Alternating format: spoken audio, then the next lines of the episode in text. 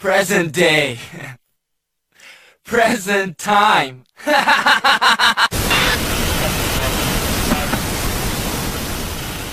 Boa noite, seguidores! Hoje vai começar o podcast do segundo dia de quarentena. Porto Velho, Rondônia. Aê! né, pra gente é o segundo dia, exatamente porque o governo é, decretou a quarentena, né, um dia atrás, né, um dia algumas horas atrás. O nosso governo, né, de Rondônia. É. Era pra me estar de quarentena desde a terça-feira, porém, eu só quitei ontem. Então, eu também achei que era pra estar de quarentena desde que as aulas foram canceladas, né? Mas a gente até antes de ontem tava na rua. Eu tô de quarentena desde domingo passado. Domingo passado eu voltei pra casa, eu não saí mais, só saí pra trabalhar. Porque o meu trabalho, o meu trabalho ainda tá dentro dos, dos essenciais. Então eu ainda estou trabalhando normalmente com um certo diminuição da demanda, mas eu ainda tô trabalhando normalmente no meu plantão, mas eu tô em casa, só em casa e no mercado, obviamente, tenho que comprar mantimentos desde domingo passado. Eu tô de quarentena desde que eu fiquei desempregado. O negócio é que eu não gosto é de receber ordem. Ficar em casa era de boas. Aí quando falaram que você tem que ficar em casa, agora ficou chato, tá ligado? É foda. Não lembro o dia da minha quarentena, porque eu tava me prevenindo, né? Uso de álcool e tal. E aí não. Cala a boca, tua quarentena começou ontem de manhã. Eu não me lembro bem, não. Amnésia alcoólica. Eu tava falando pro Chito, quando ele veio aqui em casa, que é, é o único arrependimento que eu tenho de não ser mais funcionário público.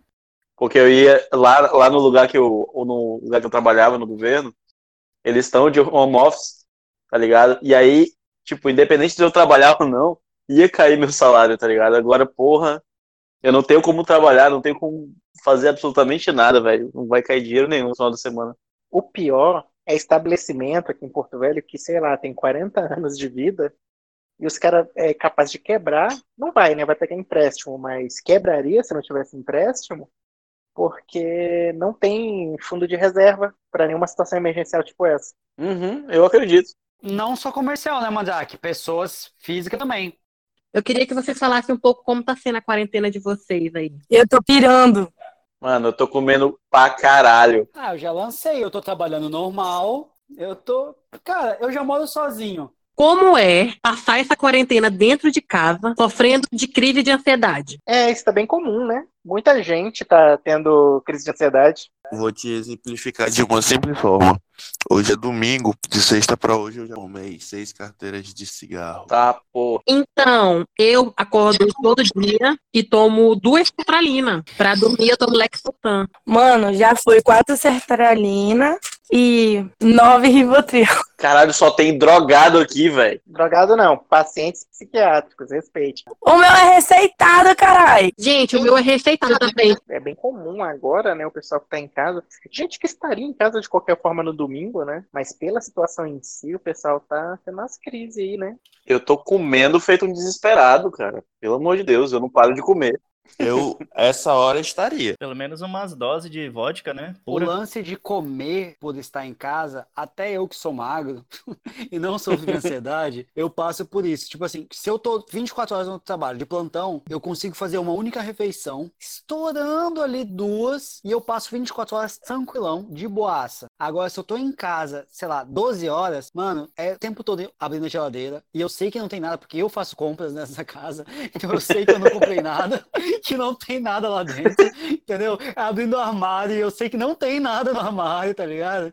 Então, tipo, é um negócio que, tipo, eu em casa, eu como muito mais do que eu como no trabalho, do que eu como quando eu tenho coisa pra fazer. Agora, quando você tá folgado, não tem nada pra fazer, mano, é comer o tempo todo. É tipo, é belisquetes. É tipo, eu compro batata palha só pra ir lá e comer. E uma uva, e não sei o que lá. Mano, é foda, velho. Eu como o tempo todo também. O meu problema é que a gente fez compra, a, a galera aqui em casa fez compra pra estocar, né? Tem besteira, tem todo tipo de besteira aqui em casa agora. E fora besteira, tem todo tipo de comida pra cozinhar também. Aí, meu irmão, tá foda, mano. Eu vou engordar pra caralho, tá ligado? Já eu comprei pouquíssima besteira, exatamente pra isso. Porque eu tenho preguiça de fazer comida pra cozinhar. Então, se tiver pouca besteira, eu acabo não comendo nada e fico aqui. Já emagreci 3,5 kg, queridinhos. Porra, queria. Que metabolismo de tigre é esse? Eu como besteira, besteira, besteira, Pra não besteira. dizer que a gente não comprou besteira, a gente comprou uma uma caixa de miojo, mas a gente comprou comida também, sabe? O miojo é pro dia que a gente tiver com mais preguiça. Então, eu comprei uma caixa de miojo. Eu comprei uma caixa de miojo, Mandrake, e eu já comi seis de ontem pra hoje. Caralho, viado. Mano, eu comi dois Doritos só, velho. Só dois Doritos desde a semana passada. Hoje foi o meu segundo. Então, essa situação toda, ela na verdade tá me tirando a fome. E, tipo, eu tô sabendo que eu tenho que comer porque o estômago ronca, sabe? Eu tô igual o Mandrake. Eu tô mais nesse ponto aí. Às vezes eu me forço a comer, porque às vezes eu não tenho, eu não tenho sentido fome. Mano, vocês estão falando de comida.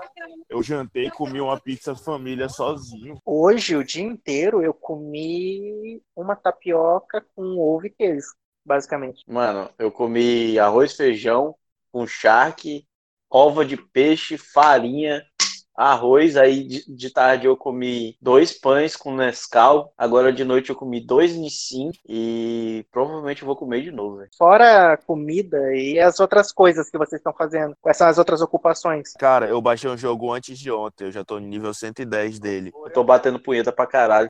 Eu vi esses dias um- uma figurinha, é, seis dias de quarentena, meu clitóris. Aí o clitóris todo vigilhado. Vocês já? Só os DJ. Eu vi.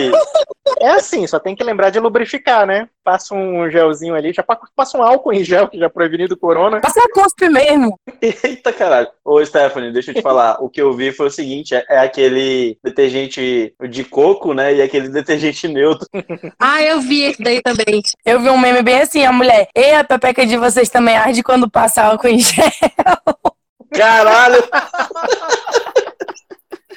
Mas sim, fora tocar um DJ e bater punheta, vocês estão fazendo mais o que pra passar o tempo? Dormindo. Eu tô jogando jogos que eu jogava na época da adolescência. Eu tô assistindo Elite. E Elite é bom? E já tô terminando a terceira temporada. É incrível, é muito bom. Ah, é, tô maratonando Vikings. Eu tô meio que respirando só. Vamos contar uma história de terror? Sim, a quarentena vai continuar. Não precisa contar uma história de terror, é só contar a perspectiva de como vai ser o futuro aqui no Brasil. Tu quer ficar assustada, Stephanie? Pega aquele vídeo que eu, que eu postei ontem no status e coloca que na hora que a sirene tocou, irmão, eu te falo que o cu não passava Wi-Fi. Pegaram um vídeo de um drone, uma filmagem de drone que fizeram aleatório em Porto Velho e gravaram, pô, a, o áudio, sobrepuseram o áudio do filme uma Noite de Crime, que é na parte que eles estão fazendo o toque de recolher, mandando todo mundo ir para suas casas e blá blá blá, tá ligado? Só que aquela sirene é aquela sirene do, do Silent Hill, tá ligado? Que dá um frio na espinha assim, que tu sabe que não é real, mas vem um cagaço de dentro do cu assim, tipo. Que dá. É foda, mano. Deu, eu fiquei cabreiro aquilo ali. Eu mandei pra um brother. O cara paga mó de, de gatão, né? De não tem medo de porra nenhuma. E depois eu compartilho com vocês os áudios que ele me mandou, velho. Se cagando de medo. Cara, é, eu vi uma outra montagem, eu acho que é um trabalho de conclusão de curso, de audiovisual, algo assim, que o cara fez um comunicado oficial do governo, governo brasileiro, só que com, com texto e narração. Isso não é um teste, é o sistema de transmissão de emergência anunciando o início da purificação anual sancionado pelo governo Jair Bolsonaro. Armas de grosso calibre e abaixo foram autorizadas para uso durante a purificação. O uso de qualquer outro armamento é restrito. Oficiais do governo e do parlamento que possuem foro privilegiado receberam imunidade durante a purificação e não poderão ser feridos. Ao toque da sirene, todo e qualquer crime, inclusive assassinato, será permitido durante 12 horas contínuas. A polícia, os bombeiros e os serviços médicos de emergência estarão indisponíveis até amanhã às 7 da manhã, quando a purificação estará encerrada. Abençoados sejam os nossos pais fundadores, e o nosso Brasil, uma nação renascida. Que Deus esteja com vocês. Cara, assim, eu sei que é fake, eu sei que é, que é falso e tal, mas, mas dá um fio na espinha pensar na possibilidade de Caralho, ia ser muito doideira, velho. Mano, eu moro na Zona Leste, irmão. Vocês aqui eu tá fudido, eu tô seguro. Ainda falando de coisas assustadoras, né? Tem a live do Atila, né? Atila Yamarino, biólogo. Mano, eu nem, eu nem assisti a live que eu fiquei com medo da, dos 12 primeiros segundos. Assiste, assiste a live, velho. É muito boa, é muita informação e muito medo junto. Porque, sério, eu, eu tipo, tava de boa. Eu terminei de assistir a live, fiquei preocupado, mano. Todo mundo aqui viu? Na real, acho que só eu, Chito e talvez tu, André, que tenha assistido a live. Pô, eu acho que vocês que não viram, Deviam ver. Assim, é longo? É. Só que tu pode ver, liga o vídeo e vai fazer outra coisa enquanto você está ouvindo. É, e de vez em quando olha, né? Porque ele mostra gráficos também. Cara, ele mostra tanto dado de que a certeza é quase 100% de que, de que o futuro próximo vai ser uma merda. Tipo, quando ele mostra o gráfico de quantos leitos de hospitais estão disponíveis e o quanto vai ser necessário se tudo der certo. Mas isso é do coronavírus? É lógico, né? Como eu ia dizendo, né? A perspectiva da, da live do Atila, segundo gráficos, dados científicos, é que na melhor das hipóteses, se tudo ocorrer muito bem, se tudo der muito certo aqui no Brasil, ainda morre em torno de um milhão de pessoas. Essa é, é a estimativa boa, né? Essa semana a gente não sai mesmo, porque essa vai ser a semana mais crítica de contágio, que vai estourar o pico em abril, entendeu? Então é o lance a gente essa semana, todo mundo por mais que, tipo assim, evitar ao máximo só sair para o, o essencial, porque vai dar merda. Pois é, né, cara? E aí, eu tenho que trabalhar. É, velho, alguém que tem que suceder, né? Na frente desse negócio, a gente tem essa de, ah, que trabalha ou não, sei lá, cara.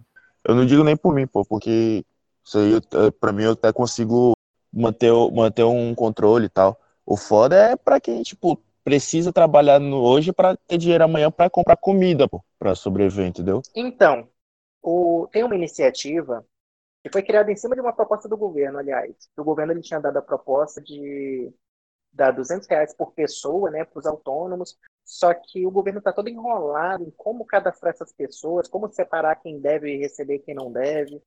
Aí fizeram uma iniciativa do site rendabasica.org.br, vou linkar aí na publicação, que a proposta deles é 300 reais por pessoa e já aproveitar ah, os registros do cadastro único e os registros do governo sobre quem está desempregado, né? E tem registros também de autônomos, né? Eles podiam cruzar esses três bancos de dados para fazer a, a distribuição. E aí a ideia seria essa mesmo, né? Dar uma renda de 300 conto por pessoa, né? No caso, uma casa que tem quatro pessoas vai receber 1.200, 1.300, né? É, 1.200, perdão. E para ajudar o povo a segurar as contas, sabe? O problema é que para executar isso, por exemplo, a estimativa com a renda de 200 reais, que é o projeto do governo, né, nem a, a, a secundária que criaram. Só o, esse projeto do governo com a renda de 200 reais está estimado em 15 bilhões. Então, esse cálculo, esse cálculo de 15 bilhões, não é da distribuição do dinheiro. É, em parte, muito em parte, pela implementação dos sistemas novos que o governo quer criar. Com essa proposta do site Renda Básica, a- o gasto não chega a 5 bilhões. Isso para seis meses. O presidente tweetou, né, e saiu nos órgãos de notícia, de que o Brasil comprou 10 milhões de testes, né? 10 milhões, olhando para a nossa população inteira, dá o quê? Uns 5% da população? Um pouco menos? Da São Paulo. 5% da população. Novamente, é muito pouco teste. Então, faz sentido você usar em quem você vai começar a tratar grave ainda. Né? É por isso que a, a nossa contagem ela é meio deficitária. É porque ela é focada no tratamento do pessoal que está no hospital, não é em contar quantas pessoas estão doentes. Não é esse o foco. Né? Esse é um dado colateral. Sem contar que, segundo teorias da conspiração, né, é, os dados que estão sendo divulgados não são bem reais. Eles estão divulgando menos casos do que realmente tem para não assustar a população e não abarrotar o SUS. No Brasil sempre vai ter isso, porque o Brasil é muito desatualizado. A gente não tem um controle das doenças que a gente já tem, já, já, já conhece. Imagina uma doença nova que chegou agora, que a gente não tem teste, a gente não tem como fazer porra nenhuma. Então, tipo assim, é porque o Brasil é defasado, o Brasil é muito defasado. Enquanto lá eles conseguem, por exemplo, a China, eles conseguem testar todos enquanto ai- e ainda fazer quarentena no, no na pessoa doente e na família, aqui a gente só vai fazer, a gente só vai é, identificar depois que a pessoa já está com o quadro apresentando. Então, tipo assim, o problema do Covid é porque ele leva, eu acho que é quatro a seis dias para começar a demonstrar sintomas. Alguém me corrija? Seis a nove dias para demonstrar sintoma. Então, então, tipo, por exemplo, imagina que eu peguei COVID, é, é, COVID hoje. Eu vou continuar minha vida normalmente. Digamos que a gente não está com restrição, que a gente está.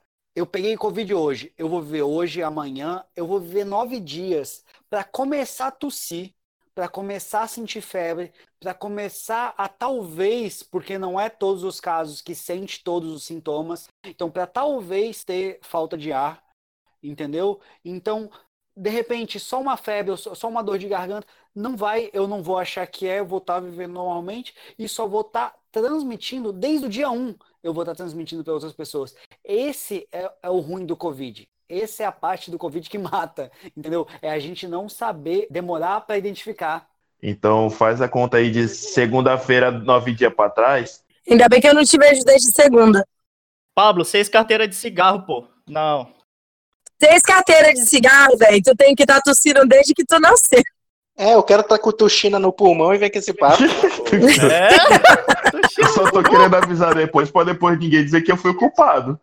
Vocês só vão pegar Covid se vocês forem no médico. Então fica de boa em casa, não sai, já era.